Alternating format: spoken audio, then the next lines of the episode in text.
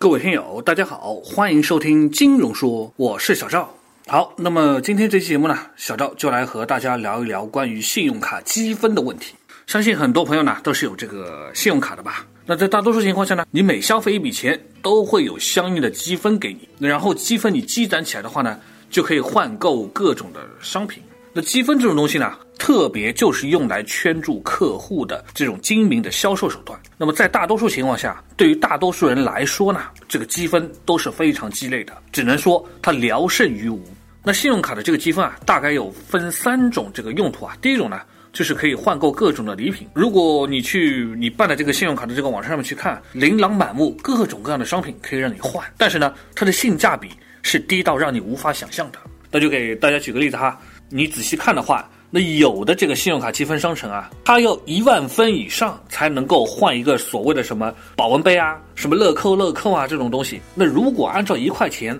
等于一个积分的话，那就表示你至少需要刷一万块以上的钱，你才能够换到一个所谓的几十块钱乐扣乐扣。那再说一个具体点例子啊，像招商银行，如果你去看它上面。就会写说啊，有四千多分的积分呢，是可以换一个一百块钱的逻辑鼠标的。那问题是，招行的积分呢是二十块钱等于一个积分，那就表示说你起码得要刷八万多块钱，你才能够去换一个一百块钱的逻辑鼠标。那你说这个东西根本就是一个鸡肋呢？那另外一种呢，有的信用卡的这个积分呢是可以抵充年费的。就比如说，有的人他就申请了呃所谓的白金卡什么的，那每年的年费呢起码都要超过一千块。那么这个银行啊，它往往会说啊，你可以用多少多少的积分来抵扣这个年费。比如说刷一块钱等于一个积分。那对于一部分人来讲，这个你一年内刷个几万块钱，而且就是为了这个年费的事情，那其实这个也是很有压力的事情啊。那你说这种高端一点的什么白金卡啊，什么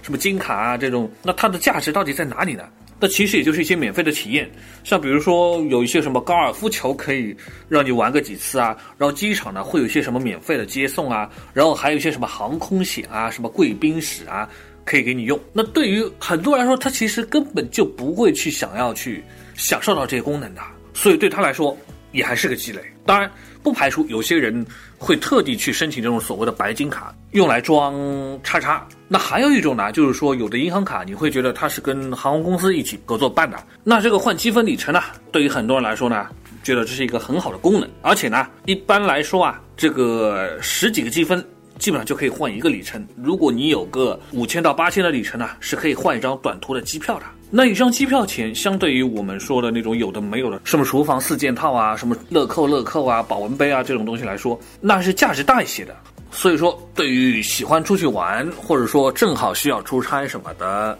那这样有里程的话呢，也是蛮不错的吧。但是啊，小赵这里得说啊，其实用信用卡是有原则的。那关于积分的这个原则是什么呢？第一个，那就是不需要去考虑积分的问题，利用好这个免息期加透支的额度就可以了，因为它可以帮你做到很多事情，然后呢，也有一些套利的这个空间啊。那第二个呢，那比如说还有一些有返现活动，而且你又正好需要消费的情况下呢，那就可以参加返现加积分的这种活动，这个也是蛮实惠的。那当然，如果你真的有闲置积分的话，也能够换航空里程的话，那也还是建议大家是可以换航空里程。当然，你看的这个积分特别蛋疼，然后你又觉得特别没有什么地方想要花的话，呃，有有时候你还可以去换个什么一杯星巴克啊，或者说一些小礼品也可以去试一试嘛，也没什么差别，对吧？所以说这个信用卡积分的问题，如果真的要发挥它最大的这个功效呢，那么就应该要比较好的去利用这个奖励的计划。这种奖励的积分计划就相当于一个加速器，比如说你刷一块钱。可以获一个积分，但是你参加了某些活动，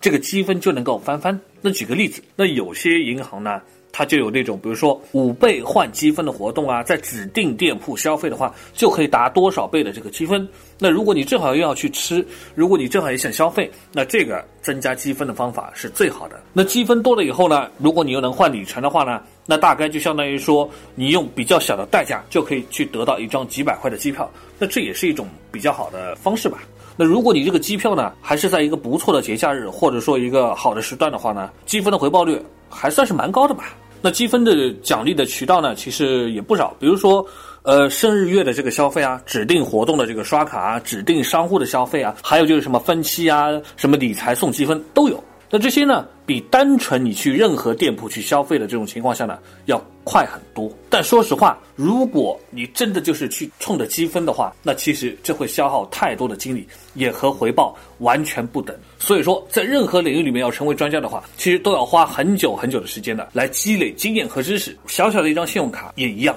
可研究的东西有很多很多，但是也会非常的琐碎和复杂。如果你有心的话呢，你是会发现里面各种的陷阱和奥妙的地方。但如果你只是偶尔打个酱油什么的，那也无所谓银行的套路不套路的问题。所以说，有了信用卡嘛，该刷的时候还是刷，有返现的时候呢，高兴就参与一下嘛，积分够了就换点里程，可以出去玩个一圈。那其他的时候呢，也就当没有这个事情，随他而去，不必费尽心思的去考虑积分的事情。很多人也会问，那现在信用卡里面好多都是跟航空公司合作的。那到底哪个航空公司的里程价值会比较高呢？那这里小赵有一个排序啊，给大家做一个参考。最好的应该是南航，其次呢是国航，然后呢是东航，最后呢是其他的各种航，也就是这么回事儿，给大家参考一下啊。好，这个关于积分的问题呢，也就讲到这里了。那今天的节目也就到这里了，感谢大家的收听，大家下期节目再会。